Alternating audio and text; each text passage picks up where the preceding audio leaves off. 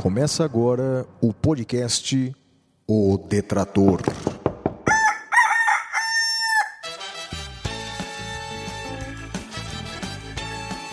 Comigo, o Detrator 45, Flávio Martins.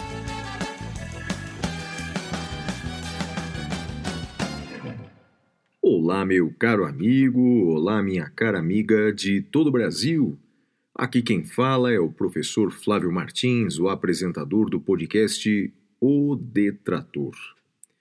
Espero que vocês estejam bem em mais uma semana de trabalho, em mais uma semana de muitas atividades. Sei que muito dos nossos ouvintes são concurseiros, são pessoas da área do direito que se preparam para concursos públicos e esse fim de ano está sendo muito próspero em editais de concursos públicos. Então, olha, muita dedicação. Se você é uma dessas pessoas, muita dedicação, muita perseverança, muita organização para vocês. Somando esses fatores, realmente o caminho fica mais fácil. Embora é, fácil, você bem sabe que não é, mas é, com esses ingredientes você é, tem o poder de, de seguir sempre adiante. Quero fazer é, dois convites para vocês e contar uma grande, uma grande novidade. Né? É, primeiro, é, estão abertas as inscrições para dois cursos, dos quais eu tenho a honra de ser professor e coordenador: o curso Oratória, Como Falar Bem em Público. É um curso que eu ministro juntamente com a professora Elizabeth Vido. Esse já é, essa já é a segunda turma. O curso é um sucesso muito grande, com dicas personalizadas para cada aluno, 20 eh, aulas, palestra ao vivo e tudo mais. Bem, eh, é só se inscrever é, no curso e também um outro curso que está com inscrições abertas é o Marketing Digital Jurídico, como atrair clientes através das redes sociais. Esse é um curso que eu tenho uma pequena participação, porque o grande professor é o profissional do marketing Luiz Henrique Cronenberger. Bem, para você se inscrever em qualquer um desses dois cursos, é só entrar no site iniec.com.br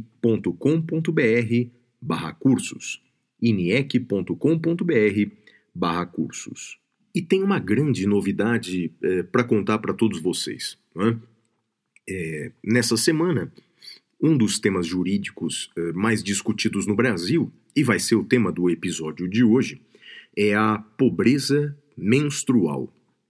Um projeto de lei que foi aprovado pelo Congresso Nacional e que previa a distribuição de absorventes para estudantes de escolas públicas e pessoas e mulheres, claro, em situações de vulnerabilidade, como mulheres internadas, presas em situação de rua. Bem, é, o assunto foi bastante polêmico e eu confesso que muito mais polêmico do que eu imaginava, né? Bem, e muitas pessoas começaram a discutir temas de direito financeiro, afirmando muitos que é, esse projeto de lei seria ilegal e inconstitucional, porque não teria indicado a sua fonte de custo, não teria sido feito um orçamento, etc, etc. E aí eu vi que é, é necessário no Brasil um estudo mais sério e aprofundado de direito financeiro. É uma área do direito muito pouco estudada no Brasil. E atenção para enorme novidade. Você que é membro do Clube do Ouvinte, você que é membro do Clube do Ouvinte e contribui com a partir de 10 reais mensais, a partir dos próximos dias você vai receber um curso online de direito financeiro com o grande professor de direito financeiro do Damásio Educacional, Roberto Baldatti. Vão ser cinco aulas online exclusivas, gravadas pelo professor Roberto Baldatti para você que é membro do Clube do Ouvinte. Olha que incrível isso, pessoal. Então, você que é membro do Clube do Ouvinte vai ganhar por conta da sua assinatura, a partir de 10 reais mensais, vai receber esse curso online de Direito Financeiro com meu querido amigo Roberto Baldatti. É óbvio, né, que esse projeto ele só vai conseguir uh, acontecer graças à contribuição dos membros do clube do ouvinte. Não é? Porque o nosso objetivo é, claro, de fundir o conhecimento. Não é? É, o professor Roberto Baldatti será remunerado por essas aulas, evidentemente, quem trabalha de graça é relógio, e olhe lá, e graças ao a você, graças à sua contribuição, você que é membro do Clube do Ouvinte. Estou muito animado, empolgado com essa novidade. E falando em Clube do Ouvinte, vamos para o primeiro bloco do nosso programa, vamos para o Clube do Ouvinte.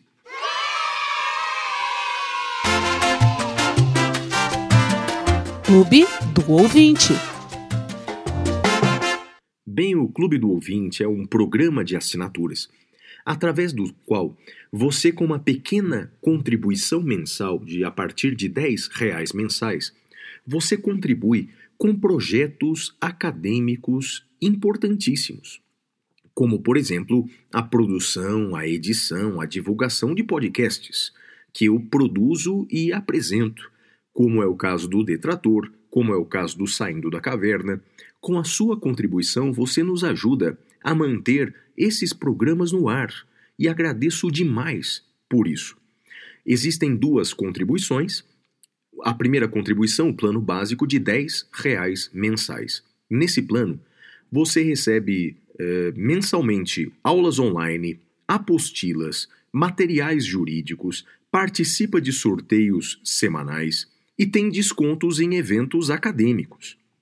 Por exemplo, naqueles dois cursos que eu mencionei para vocês no início do programa, o curso de oratória, o curso de marketing jurídico, os membros do Clube do Ouvinte têm desconto. E o plano avançado, plano de 20 reais mensais, Além de todos esses benefícios, depois de 12 contribuições, você receberá na sua casa dois livros de minha autoria: o curso de Direito Constitucional e o Direitos Sociais em Tempo de Crise Econômica, ambos da editora Saraiva. Bem, meus amigos, e agora nessa semana, é, o ganhador, a ganhadora do nosso livro que vai receber em casa é a Fabiana Matias de Souza. Parabéns, Fabiana! Em alguns dias você receberá o livro em sua casa e para você se inscrever no, no Clube do Ouvinte, a partir de 10 reais mensais, é só entrar no site apoia.se barra Clube do Ouvinte. apoia.se barra Clube do Ouvinte. E vamos agora para o próximo bloco, vamos para o Fale com o Detrator. detrator.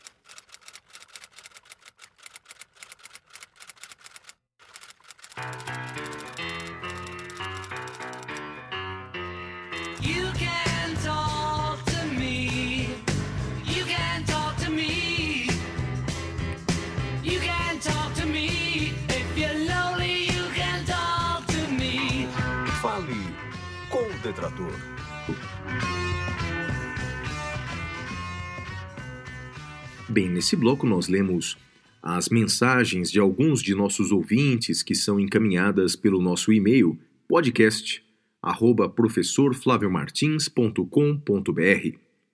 Mas também pode interagir com a gente pelas redes sociais. Os meus endereços, tanto no Twitter quanto no Instagram, são arroba siga o Flávio.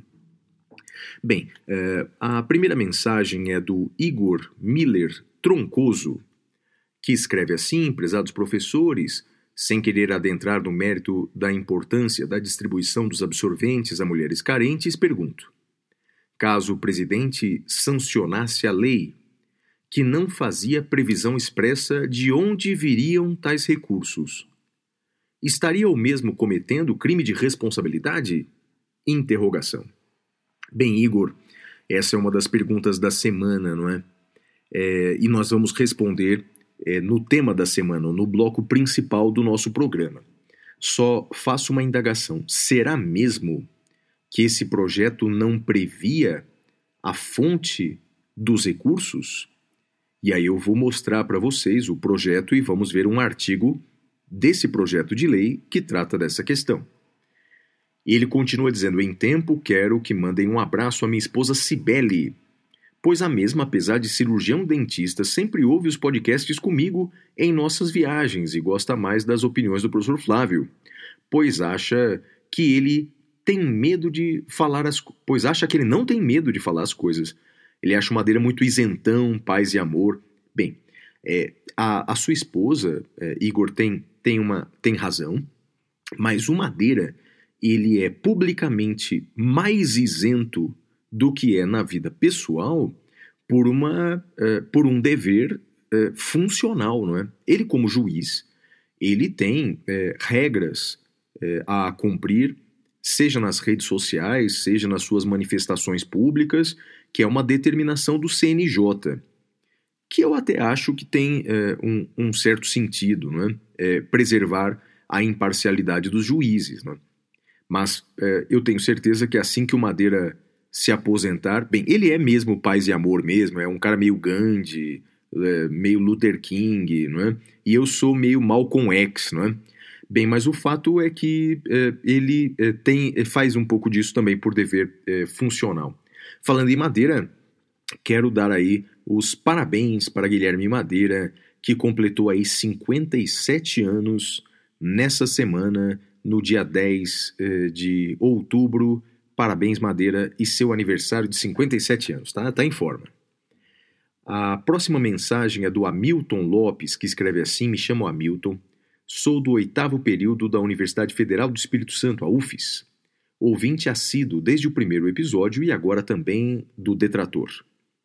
O mais legal de tudo é que os ouvintes, eh, nós ouvintes, temos sempre uma visão ampla. De um lado, vemos o copo meio vazio, com as críticas sempre muito pertinentes do professor Flávio, e de outro lado, vemos o copo meio cheio, com as perspectivas uh, motivacionais do professor Madeira. Isso é muito massa para usar um capixabês, não é? É, você tem razão, não é, Hamilton? É que de vez em quando eu estou tão decepcionado que nem vejo o copo mais. Já, cadê o copo? Não sei, cadê o copo? Sumiu o copo, quebrou o copo. Bem, gostaria de saber a opinião de vocês sobre o acordo de não persecução penal. Vocês concordam com a crítica de que ele é um instrumento que veio para beneficiar os mais ricos, já que abarca crimes de corrupção e deixa de lado crimes que mais encarceram no Brasil, como roubo e tráfico de drogas?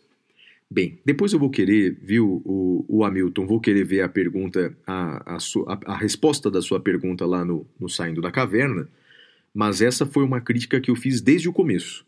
Ou seja, na seleção dos crimes que podem ser beneficiados pelo acordo de não persecução penal, lá estão crimes praticados pela classe média, classe média alta e classe alta, é? Acham que mudar para passar a englobar crimes cometidos com violência e grave ameaça? Bem, uma coisa é certa, Hamilton, é, é, é óbvio que o direito penal ele tem uma função muito mais, muito limitada em busca da paz social é, ao contrário do que muitos imaginam. Então, não é aumentando a pena, não é aumentando o encarceramento que nós vamos, de fato, é, é, é, tornar a sociedade brasileira numa sociedade mais justa e, e próspera. Não é? é? o buraco é muito mais embaixo. Então, eu não vejo como problema você é, relativizar alguns crimes é, com a possibilidade de, de alguns acordos para evitar o, o, o, não encarceramento. É, por fim, gostaria de pedir que mandem um abraço para o professor Ricardo Gueiros, nosso professor de constitucional e processo penal, também ouvinte do SDC. Gueiros é um professor muito amado, ser humano incrível que ensina com amor. Se possível, diga que a turma Vikings ama ele. Observação Vikings é o nome da nossa turma na universidade. Muito obrigado, adoro aprender com vocês todas as semanas. Um abraço aí para o Hamilton Lopes e todos do Espírito Santo. A Daphne Pellegrini mandou uma mensagem aí para a gente. Gostaria de parabenizar o senhor e o professor Flávio pelo SDC. Meu nome é Daphne, sou de Limeira, bacharel em Direito, estudando para o exame. Já tenho duas pós-graduações, Direito Civil, Empresarial e Constitucional. Tive a grande oportunidade de conhecer o professor Flávio em Lisboa, onde participei do curso da Universidade Católica eh, em 2020. Durante o horário eh, e diante da pandemia, estudo para o exame do AB, acompanho vocês durante o horário que faço o almoço. Meu esposo adora ouvir vocês, ele dá muita risada. Embora não seja advogado, mas é perito judicial em engenharia aqui em Limeira. Nós adoramos ouvir o podcast juntos, pois nos trazem muitas informações que só agregam. Não irei entrar no mérito do gosto musical, pois cada um tem o seu. Aprendi a amar Beatles com meu esposo, passando em frente à casa do John Lennon, em Portugal. Mas também gosto de YouTube. Minha dica cultural é o livro Conte-me Seus Sonhos, de Sidney Sheldon. É uma obra íntegra, intrigante. Minha dica sobre séries é O Grande Hotel, disponível na Netflix, uma série espanhola que se passa no ano de 1905. Muito bom. Daphne, muito obrigado pelo seu e-mail. Você uma pessoa sempre muito gentil e do coração, do tamanho do mundo. E agora vamos para o próximo bloco, vamos para o frase da semana.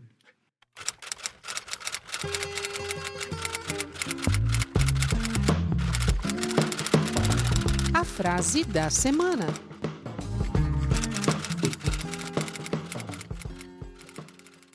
Bem, nesse bloco nós analisamos uma frase dita por alguma personalidade importante ao longo da história. Luther King, John Kennedy, Valesca Popozuda ou qualquer outro pensador. Bem, a frase da semana é a seguinte: A corrupção dos governantes quase sempre começa com a corrupção dos seus princípios. A corrupção dos governantes quase sempre começa com a corrupção dos seus princípios. Essa frase foi dita por Charles Louis de Secondat, mais conhecido como o Barão de Montesquieu. Bem, meus amigos, essa frase me parece ser absolutamente verdadeira. No Brasil, por exemplo, nós criticamos imensamente a histórica corrupção praticada é, pelos nossos governantes. Em vários e vários governos republicanos, eh, nós tivemos justificáveis escândalos de corrupção. É? E alguns casos, não é? é uso imoral é, do poder, ainda que permitido por lei. Como, por exemplo, ocupar um cargo importante da administração e, paralelamente, ter uma offshore num paraíso fiscal. E o pior, né? quando começa a se organizar é, uma reforma tributária no Brasil, defende a tributação do, pela distribuição dos dividendos das empresas brasileiras, mas é contra a, tribut a tributação dos recursos auferidos com essas offshores. O que pode até ser legal, mas é de uma imoralidade abissal, não é? Mas então nós criticamos muito uh, a corrupção praticadas, praticada pelos governantes, não é? E aí a palavra corrupção não apenas no sentido criminal da palavra corrupção, mas no sentido, é, no sentido eh, literal da palavra. Não é? Corrupção é o ato de corromper. E, e corromper começa pela corrupção dos valores. Veja, é, embora nós brasileiros, com muita razão, critiquemos a corrupção dos detentores do poder, muitos e muitos e muitos brasileiros na primeira oportunidade que tem de ganhar alguma vantagem indevida, não pensam duas vezes. E nessa pandemia ficou claro com a distribuição do daquele auxílio emergencial. Milhões, repito, milhões de brasileiros se cadastraram indevidamente nesse programa e receberam essa vantagem financeira sem merecer por ela, sem ter direito a ela. Empresários se cadastraram, servidores públicos se cadastraram, enfim. Como disse um Galileu dois mil anos atrás, de nada adianta ficar apontando para o cisco no olho das outras pessoas se tem uma trave no seu olho. E vamos para o próximo bloco, vamos para o bloco Era uma Vez.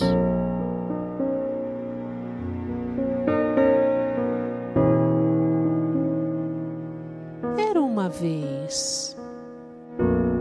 Bem, nesse bloco Era uma Vez, nós comentamos os fatos históricos que aconteceram no dia do lançamento do programa. Esse programa está sendo lançado no dia 11 de outubro de 2021. E o que será que aconteceu, hein, ao longo da história no dia 11 de outubro? Veja, no dia 11 de outubro de 2002, 2002 o ex-presidente dos Estados Unidos, Jimmy Carter, era anunciado como vencedor do Prêmio Nobel da Paz. Num dia como esse, 11 de outubro, mas de 2002. Ele ganhou esse prêmio porque, ao longo de décadas, teria ele promovido esforços, in, esforços incansáveis para encontrar soluções pacíficas para conflitos internacionais, promover a democracia, os direitos humanos, o desenvolvimento econômico e social. Então, o Prêmio Nobel da Paz de 2002, no dia como hoje, 11 de outubro, foi dado para Jimmy Carter. E nessa semana, o Prêmio Nobel da Paz de 2021 foi dado a um casal de jornalistas que lutam pela liberdade de imprensa e pela democracia. Aliás, duas coisas que caminham lado a lado: liberdade de imprensa e democracia. É, num dia como hoje, 11 de outubro, mas de 1996, morreu Renato Russo. Renato Russo, can cantor compositor, baixista e líder da banda Legião Urbana. Renato Russo morreu no dia 11 de outubro de 96, no Rio de Janeiro, vítima de complicações da AIDS. Nascido no dia 27 de março de 1960, na capital fluminense, ele deixou a cidade quando tinha seis anos.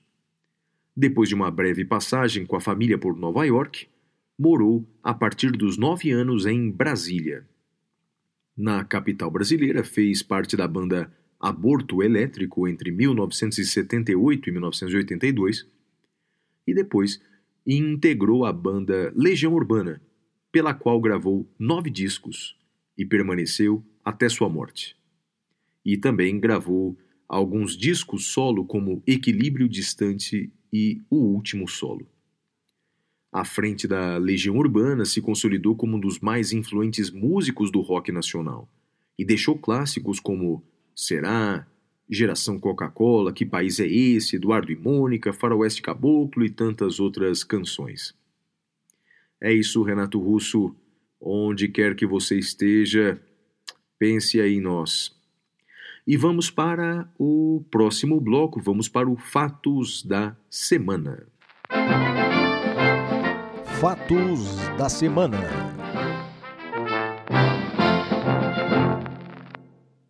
Bem, o primeiro fato da semana é que o Congresso Nacional, especialmente a Câmara dos Deputados, é, começou a discutir uma proposta de emenda constitucional que reformaria o Ministério Público. É a PEC 05 de 2021 que reformaria o Conselho Nacional do Ministério Público, o CNMP. Bem, o CNMP é um órgão que integra o Ministério Público e que fiscaliza o Ministério Público, não é? Assim como existe o CNJ, o Conselho Nacional de Justiça, que fiscaliza o Judiciário, existe o CNMP, que fiscaliza o Ministério Público. Esse CNMP é presidido pelo Procurador-Geral da República fiscaliza os aspectos financeiros, orçamentários e o cumprimento dos deveres funcionais dos membros do MP. A mudança é, presente nessa PEC 05 de 2021 aumentaria a influência do Congresso Nacional nesse é, órgão fiscalizador do Ministério Público, é, dando poder para o Congresso Nacional nomear mais membros para o CNMP e, de certa forma, é, aumentar a sua influência política sobre o Ministério Público. A pressão eh, contra esse, eh, esse projeto, contra essa proposta de emenda constitucional foi tão grande, por exemplo, nas redes sociais, que esse projeto foi tirado de pauta. Foi tirado de pauta essa semana. Meus amigos, mas o fato é o seguinte, não é? Uma das características do chamado constitucionalismo abusivo é exatamente a mudança da Constituição para enfraquecer instituições, sobretudo instituições que fiscalizam o poder público. O que nós precisamos no Brasil é de uma mudança constitucional que fortaleça a autonomia dessas instituições. Por exemplo, vou dar dois exemplos de mudanças que me parecem oportunas. A adoção de uma lista tríplice vinda do Ministério Público da União para a escolha do Procurador-Geral. Porque da forma como está hoje, presidente da República, ele pode escolher livremente algum nome do Ministério Público da União e já vimos numa história recente que ele pode escolher um nome de uma pessoa não muito comprometida com os valores republicanos, mas mais comprometida com o cargo e a fidelidade. E o problema disso é que cabe ao Procurador-Geral da República processar o presidente da República. Se eu nomeio como Procurador-Geral um amigo do peito, uma pessoa que certamente não vai me processar por conta da lealdade que tem comigo, o sistema acaba ficando deturpado. Então entendo que é necessária uma mudança, criando a, a, uma lista tríplice para a escolha do PGR. Antes que você me diga que essa lista tríplice já existe, na verdade é apenas uma indicação, uma recomendação, uma sugestão da Associação dos Procuradores da República, não está prevista na Constituição. Outra mudança que também me parece oportuna é dar uma maior autonomia para as polícias investigativas. Me refiro à Polícia Civil e à Polícia Federal. Hoje, ambas estão vinculadas ao Poder Executivo. E qual é o problema disso? O problema é quando membros do Poder Executivo são investigados ou pessoas ligadas ao Poder Executivo são investigadas.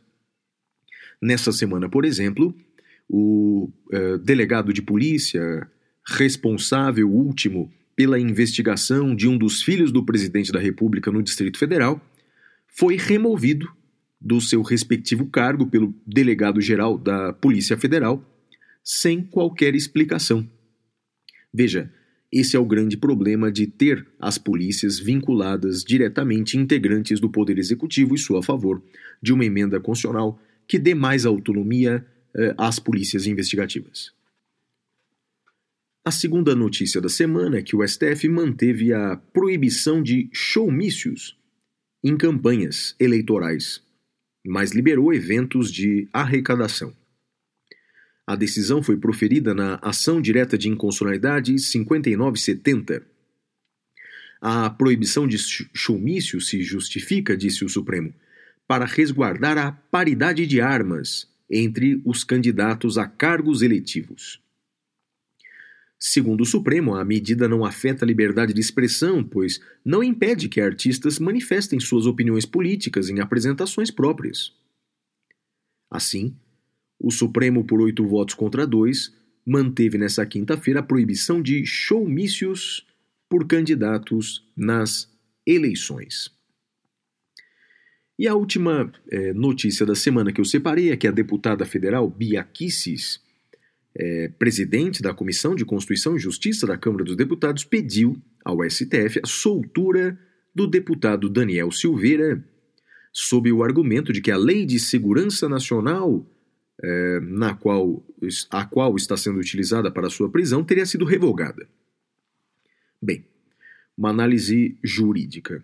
Essa lei ela foi revogada, de fato, pela lei dos crimes contra o Estado Democrático de Direito, todavia, essa lei ainda está na vacatio legis.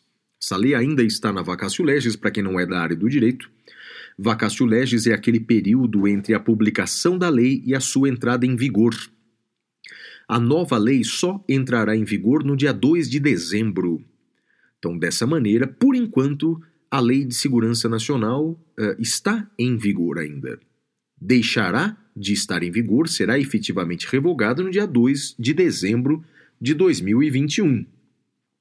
Uma questão interessante, já falei disso bastante em aulas, uh, é que existe uma posição que me parece bastante interessante, é, que permitiria a aplicação de uma nova lei melhor, uma lei penal melhor, em latim, novatio legis in melius, durante ainda a vacatio legis. Durante a vacatio legis, a nova lei poderia ser aplicada, mas essa posição é bastante minoritária.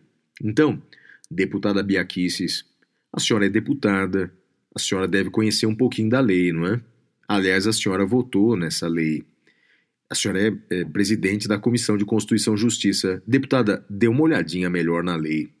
Ela só vai ser efetivamente revogada no dia 2 de dezembro. E vamos para o próximo bloco, o esperado bloco, o tema da semana.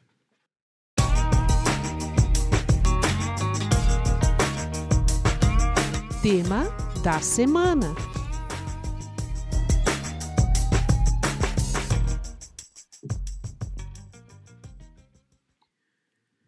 Bem, o tema dessa semana do episódio de hoje é pobreza menstrual.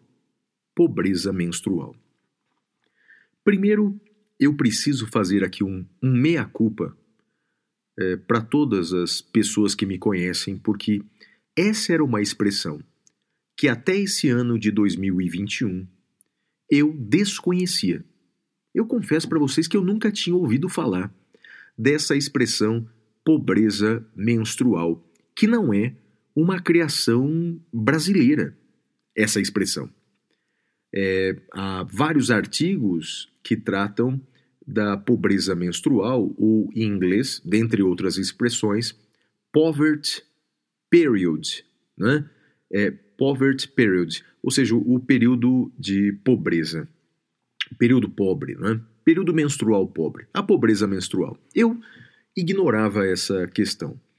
Bem, é, sabia e todos nós sabemos, né? É, que o Brasil é um país de profunda desigualdade social.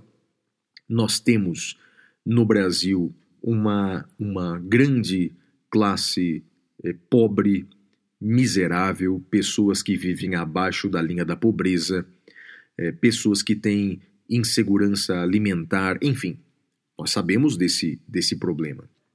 Eu já tinha, assim como todos, não é? Já tínhamos visto aí cenas lamentáveis de pessoas fazendo filas é, nos açougues para coletar o resto dos ossos e todo, e essas cenas terríveis. Contei é, num episódio do Saindo da Caverna, que há poucas semanas, caminhando pelo centro da cidade de São Paulo, a maior cidade do Brasil e mais rica, passando pelo centro da cidade, na praça mais histórica da cidade, que é a Praça da Sé, vi centenas de famílias morando em barracas, uma cena que nunca tinha visto nessa dimensão. É, sempre foi é, a Praça da Sé frequentada por moradores de rua, mas não tantos não tantas famílias, enfim. Sabemos da pobreza no Brasil. Mas esse aspecto da chamada pobreza menstrual eu de fato eh, desconhecia.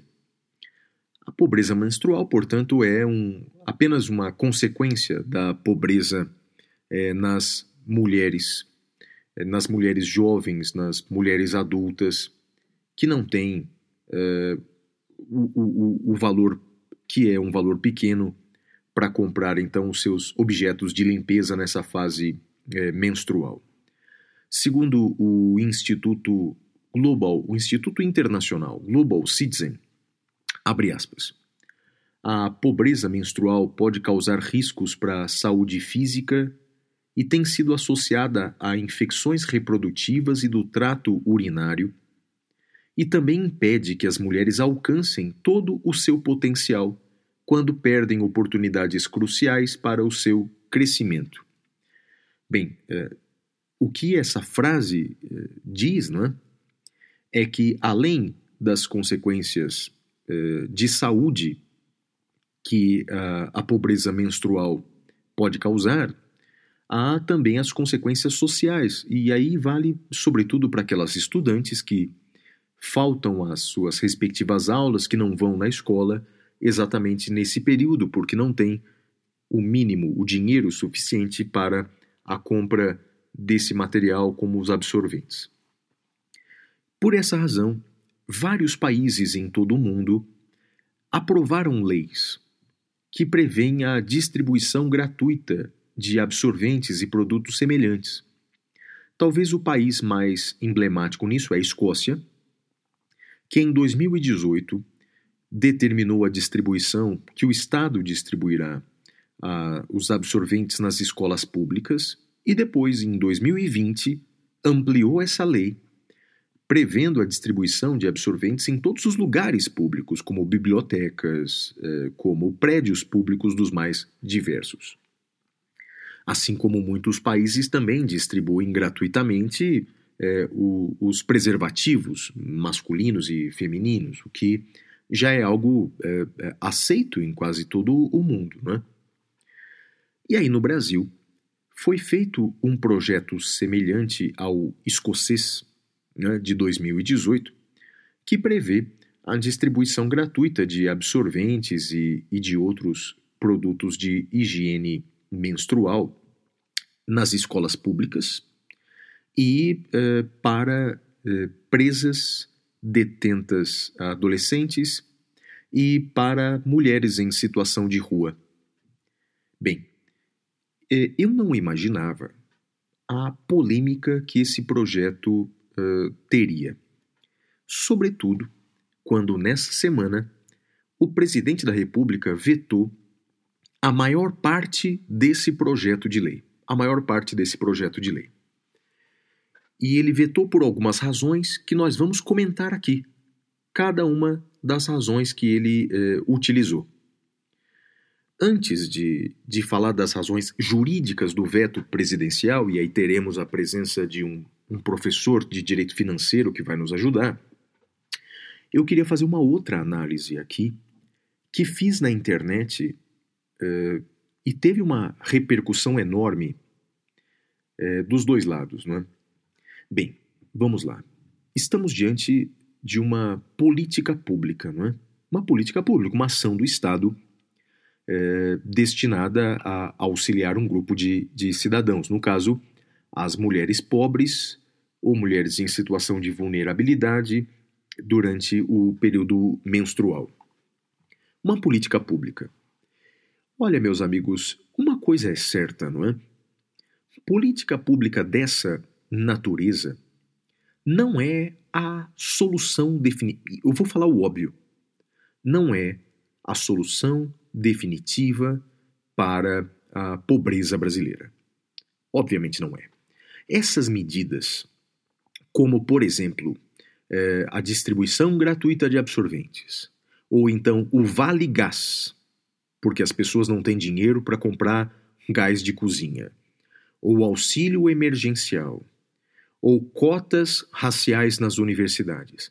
Obviamente que essas medidas são paliativas essas medidas não resolvem os problemas na essência. As primeiras medidas não resolvem a pobreza, as cotas raciais não resolvem o racismo e a desigualdade racial. Então é óbvio que essas políticas públicas, elas não são a solução definitiva para esses nossos problemas históricos. Não são a solução definitiva. A solução definitiva é claro, é ter uma educação pública, gratuita, de qualidade, que dê para todas as pessoas o mesmo potencial para lutar pelos seus sonhos, para ter bons empregos. E assim, atingido o pleno emprego, com todas as pessoas trabalhando, com a economia evoluindo, as pessoas vão ter o seu dinheiro para comprar o absorvente, para entrar na universidade, para pagar a mensalidade, para comprar o seu gás de cozinha, para viajar, enfim. É óbvio que essa é a solução definitiva. portanto, uma economia evoluindo, as pessoas com capacidade de lutar pelos seus sonhos, para obter bons empregos, para obter boa educação. Essa é a solução definitiva. O problema é que essa solução definitiva, ela nunca veio no Brasil. Desde que eu sou criança, desde que eu sou criança, eu tenho essa certeza de que é através da educação que nós podemos realizar os nossos sonhos, uma educação de qualidade. Isso aconteceu comigo, graças a Deus, meu pai, minha família também sabiam que através da educação eu ia realizar meus sonhos. Mas quantos e quantos brasileiros não têm as mesmas chances que eu tive? Então, meus amigos, muitas pessoas, e, e senti isso na publicação que eu fiz, acham que não cabe ao Estado dar absorvente para as mulheres pobres. Cada uma que se vire. E aí eu vi algumas mulheres dizendo assim: que absurdo, essas mulheres, elas são lenientes, essas mulheres são preguiçosas. Porque quando eu era adolescente, eu pegava um paninho, eu esterilizava assim. Ou seja, as pessoas, elas pegam o seu exemplo de superação, elas pegam o seu exemplo de superação e, e, e espelham isso no resto da sociedade. Achando que, ah, se eu fiz isso, todos vão fazer. Não é verdade, nem todos são iguais. Nem todos são iguais. Nem todos têm as mesmas chances. E olha, eu sou fruto da nossa sociedade que endeusa a meritocracia. Porque venho de uma família pobre, lutei e ainda luto constantemente para realizar os meus sonhos.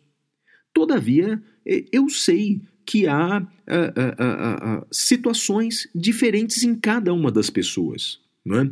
E eu tive a sorte uh, e ajuda de Deus é? que muitas pessoas acabaram por não ter, e eu não posso exigir essa mesma sorte de todos. Não é?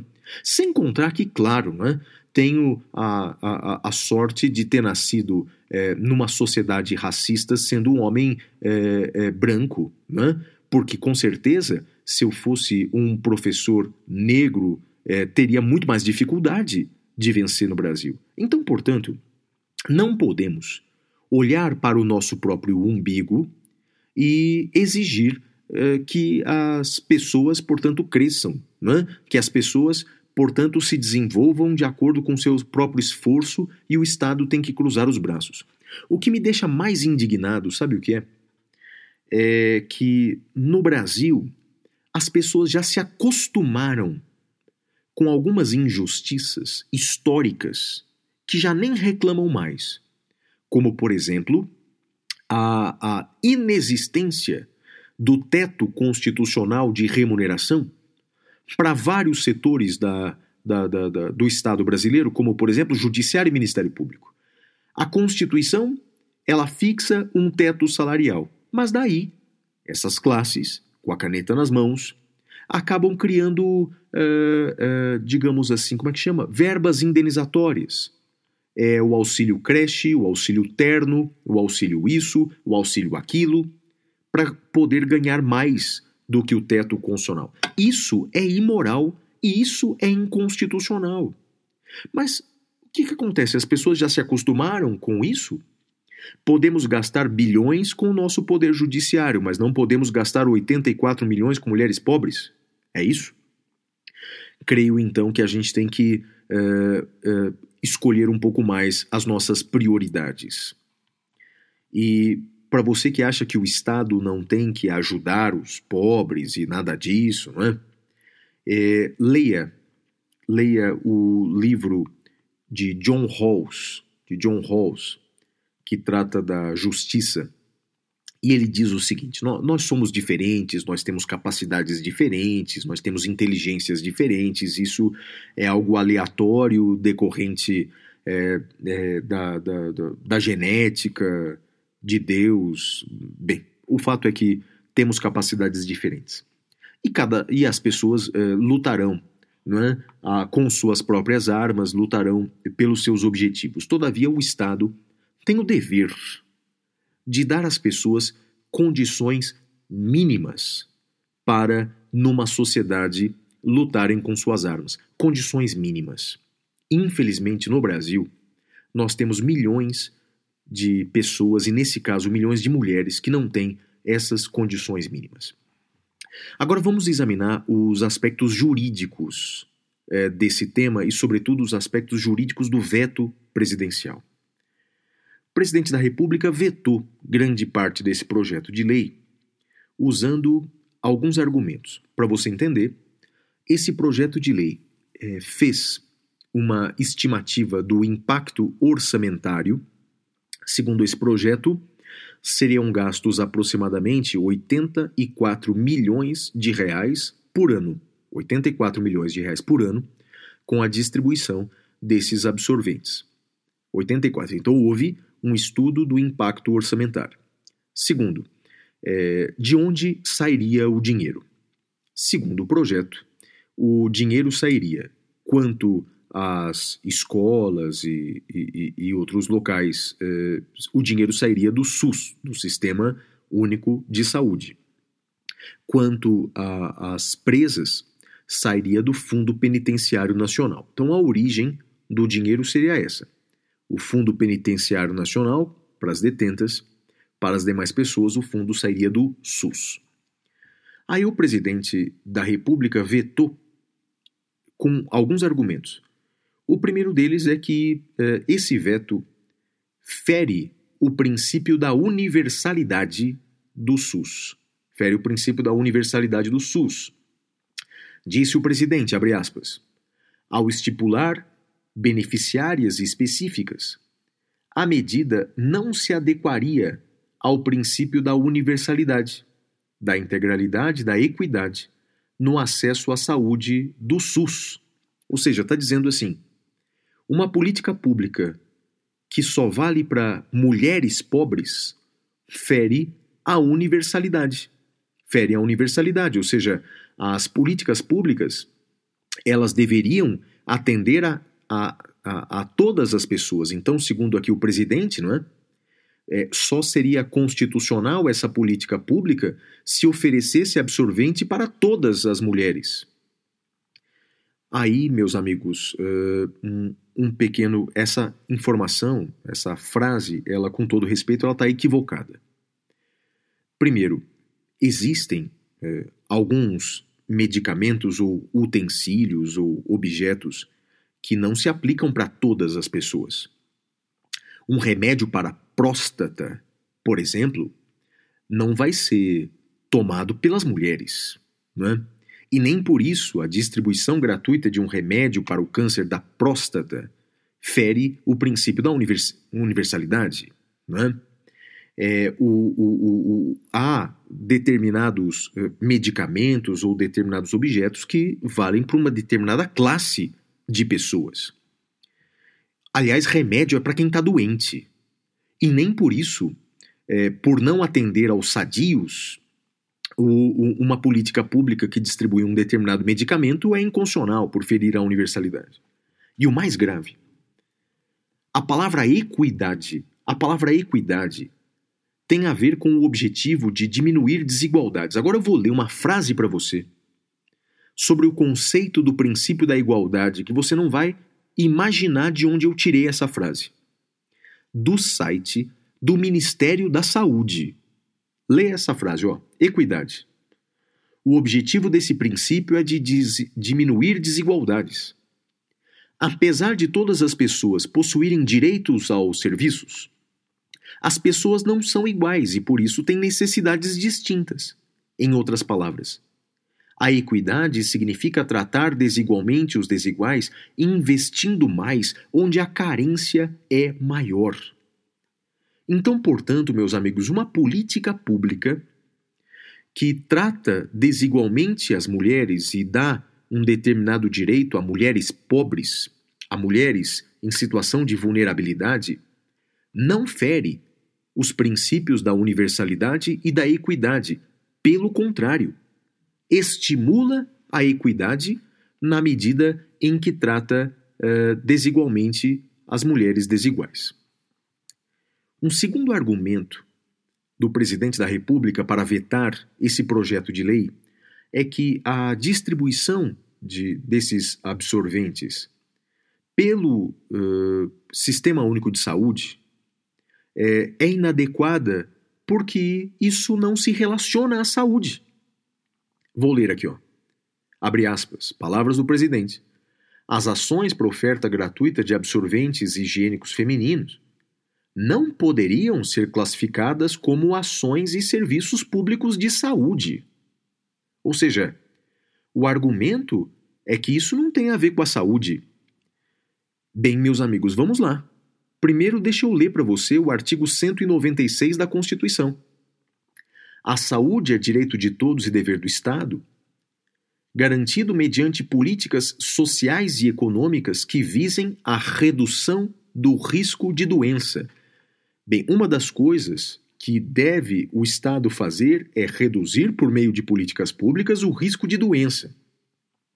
E olha que coisa, em 2014, a ONU, a Organização das Nações Unidas, definiu o direito à higiene menstrual como uma questão de saúde pública e de direitos humanos. Saúde pública e direitos humanos.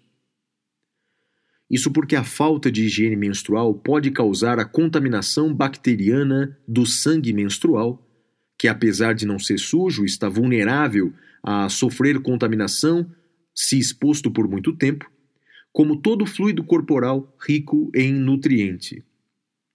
Por isso é comum a doença inflamatória pélvica como uma consequência dessas, dessa infecção classificada pelo Ministério da Saúde como uma síndrome clínica causada por vários microorganismos que ocorre devido à entrada de agentes infecciosos em direção aos órgãos sexuais internos, atingindo útero, trompas, ovário, causando inflamações. Então, portanto, dizer, meus amigos, que é, essa medida não se relaciona ao direito à saúde ou é má fé ou é um total desconhecimento da realidade.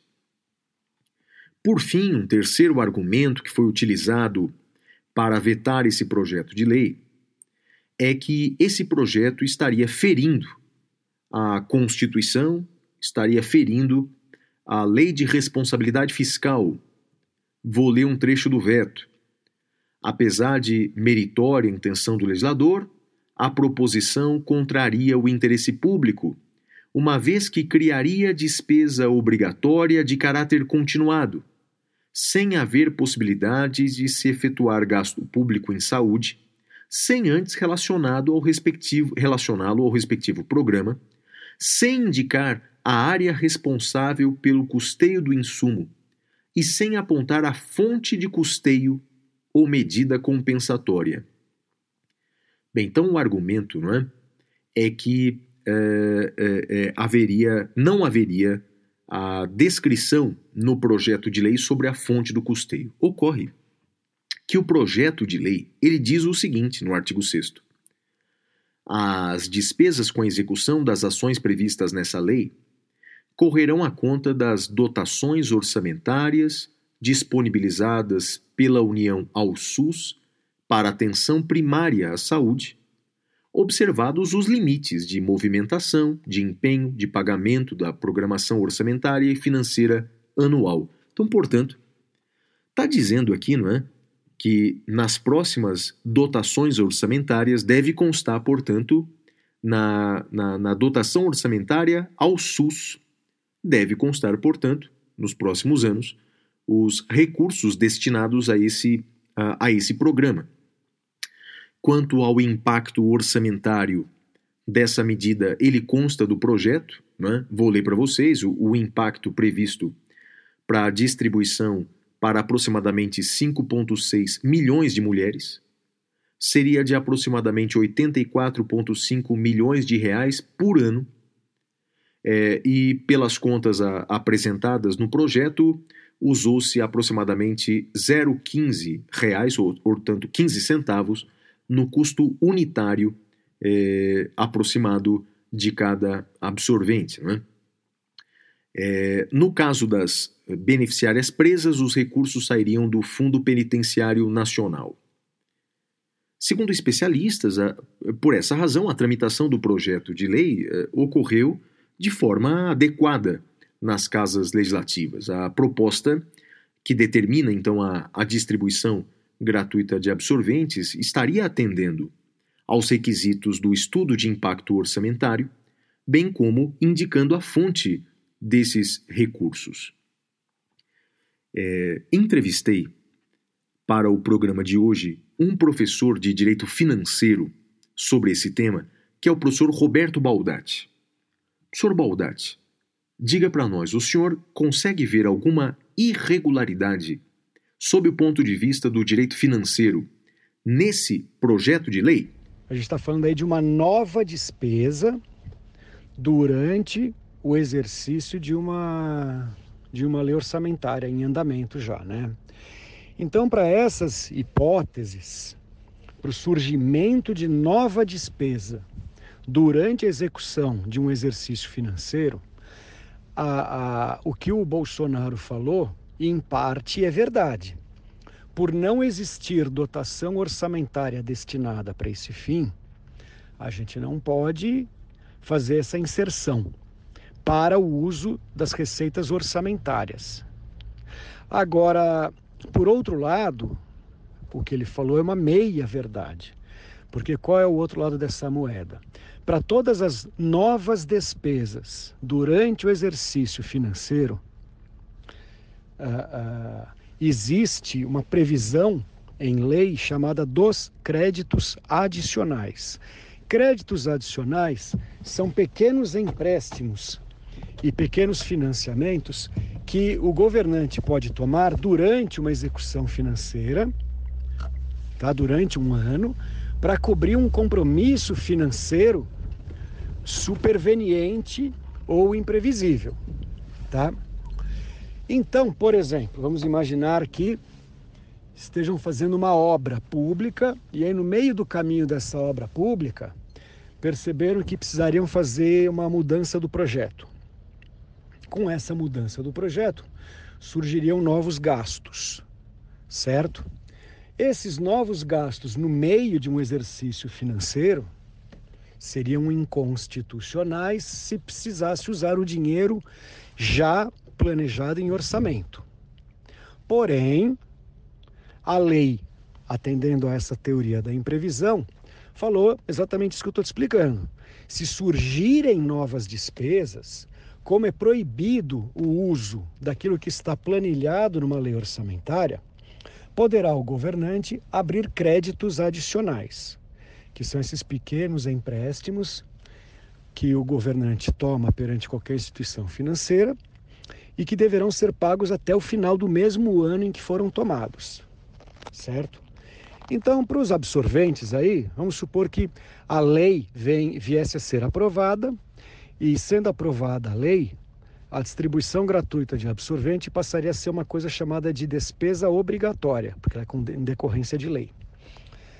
Por ser uma despesa obrigatória, porém superveniente, o que o governante né, na esfera federal deveria fazer, o que o presidente da República deveria fazer, é solicitar ao Congresso a abertura de um tipo de crédito adicional chamado crédito adicional especial que é para esse tipo de situação.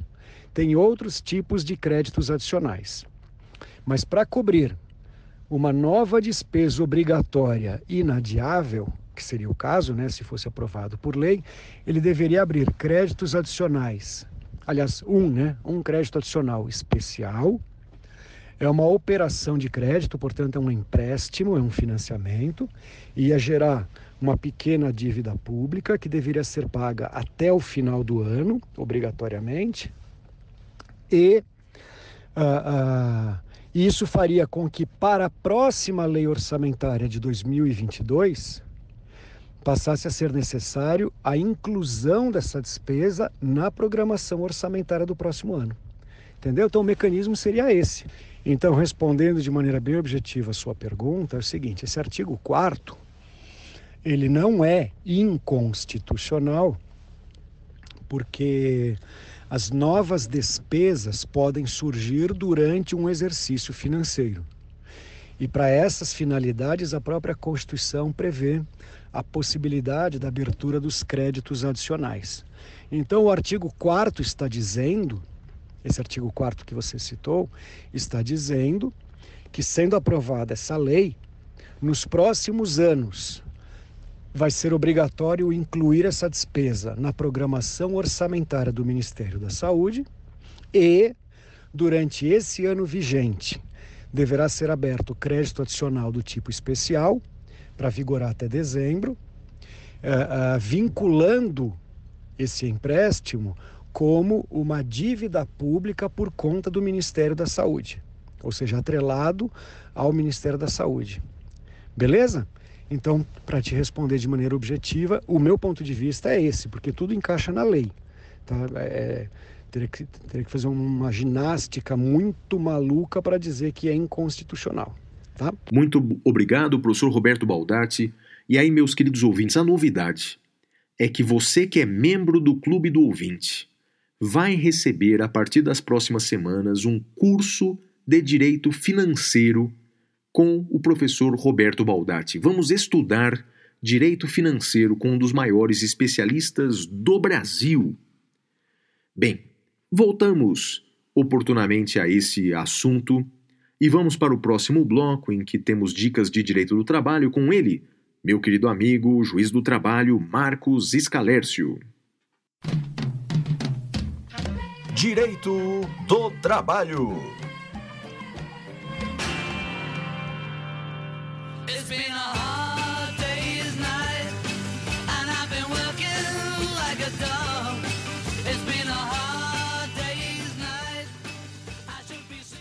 Olá, queridos ouvintes do podcast do Sucesso O Detrator. Eu sou Marcos Scaler, estou aqui a convite do meu querido amigo Flávio Martins para aquele minuto trabalhista, aquele momento da dica trabalhista do tema de direito do trabalho e processo.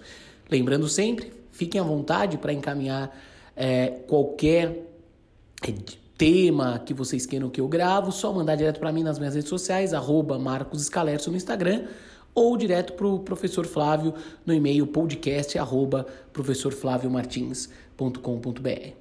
Olha só, minha gente, o tema que eu trago para vocês, vamos falar de barraco, justa causa, explicar como funciona, gente, um pouquinho dessa modalidade de rescisão do contrato por falta grave do empregador. Veja, não basta voadora. Como assim, professor? Você está falando que você dá uma voadora, eu posso não tomar uma justa causa? Calma, pelo amor de Deus, não estou incentivando violência nenhuma, hein, gente?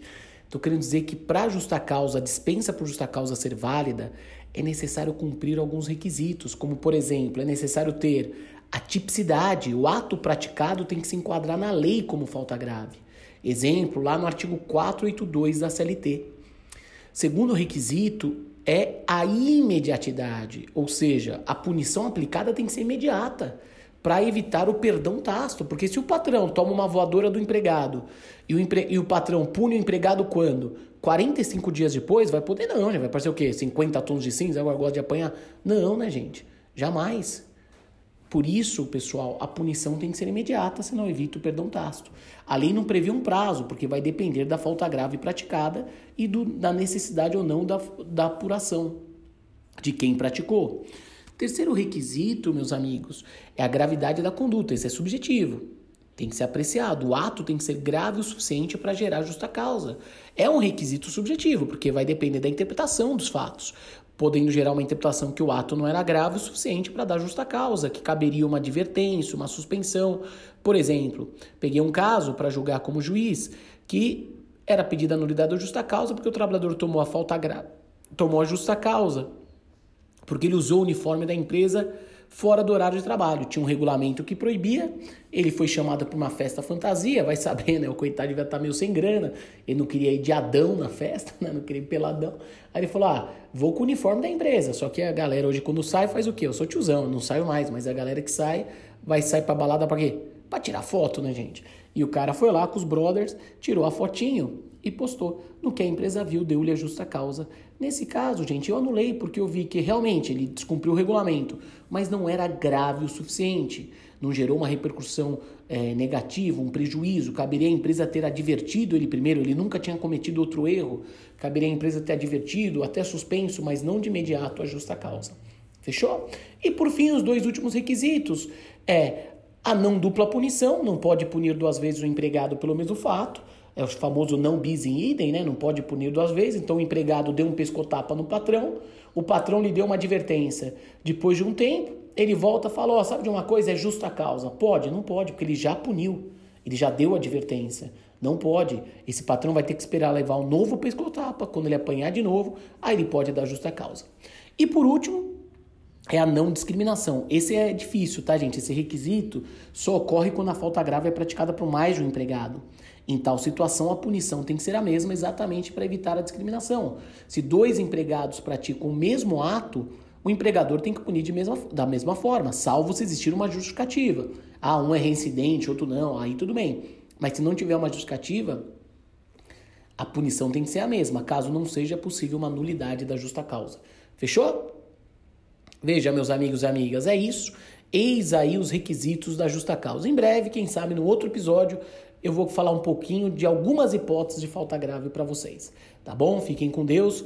Sejam felizes, gente. Aproveitem os dias felizes, são sempre os melhores, certo? Se cuidem, saúde acima de tudo. E façam sempre um bem, gente. Um grande abraço a todos, até a próxima. Bem, meu querido amigo Marcos Escalerço é meu colega no Damásio Educacional, que é um dos nossos patrocinadores.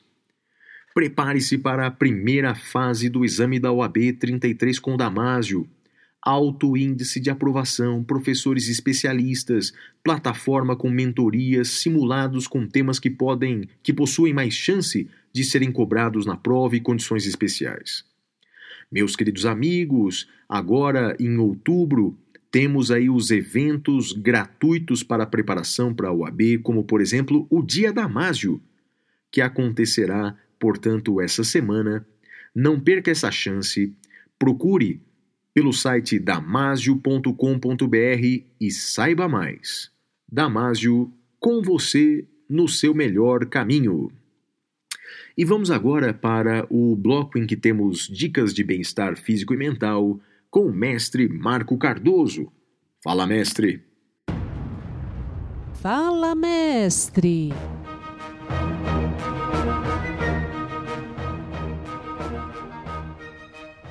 Olá, caros ouvintes e amigos que acompanham o podcast O Detrator. Tudo bem com vocês? Espero que sim. Nessa semana vou falar sobre alimentação, dando destaque para os superalimentos. Mas afinal, o que são?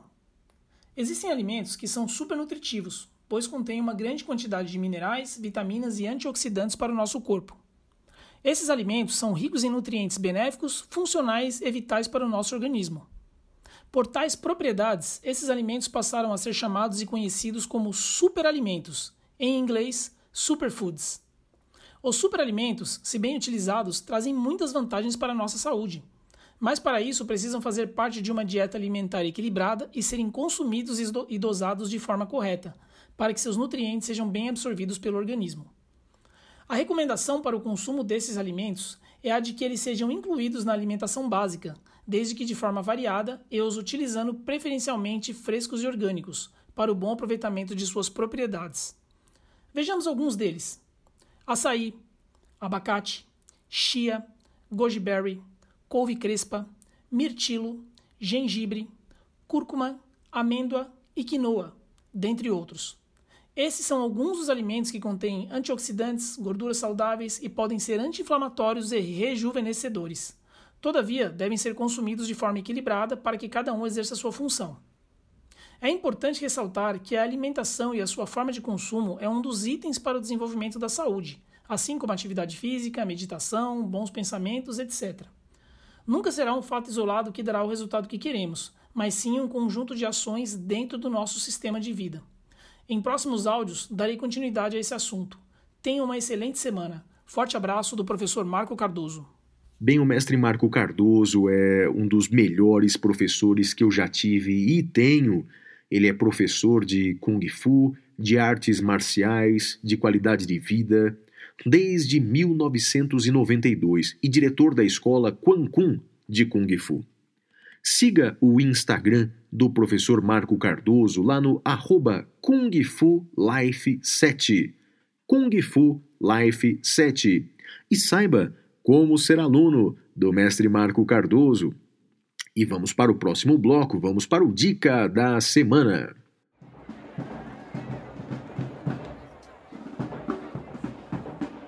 Dica da semana.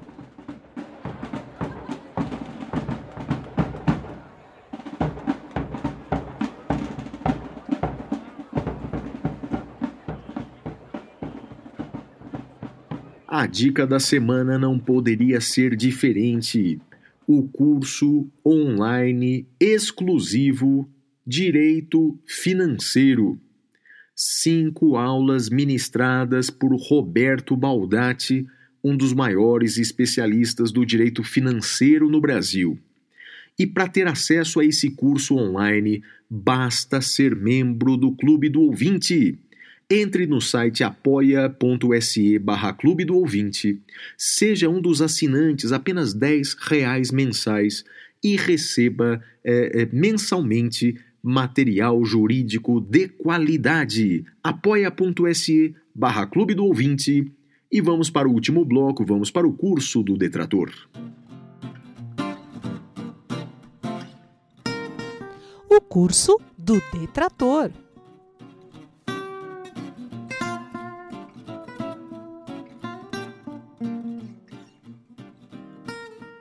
Bem, no episódio de hoje vou comentar com você a diferença entre Constituição escrita e Constituição não escrita. Bem, Constituição escrita é aquela formada por um documento solene. É o caso do Brasil, em que todas as constituições brasileiras foram escritas.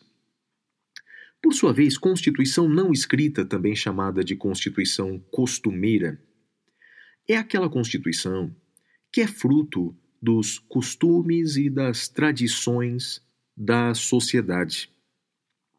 Exemplo de constituição não escrita é a Constituição inglesa, que é fruto das tradições, da jurisprudência e, e dos costumes ingleses. É claro que na Inglaterra você encontra textos legislativos esparsos ao longo da história, desde a Magna Carta de 1215 passando pelo Bill of Rights do século XVII. Existem documentos escritos de índole constitucional, mas são esparsos ao longo do tempo, e, segundo a doutrina, não retira da Constituição inglesa o caráter de não escrito. E assim terminamos mais um episódio do Detrator. Desejo a todos vocês uma excelente semana e nos vemos na semana que vem, se Deus quiser. Tchau, tchau.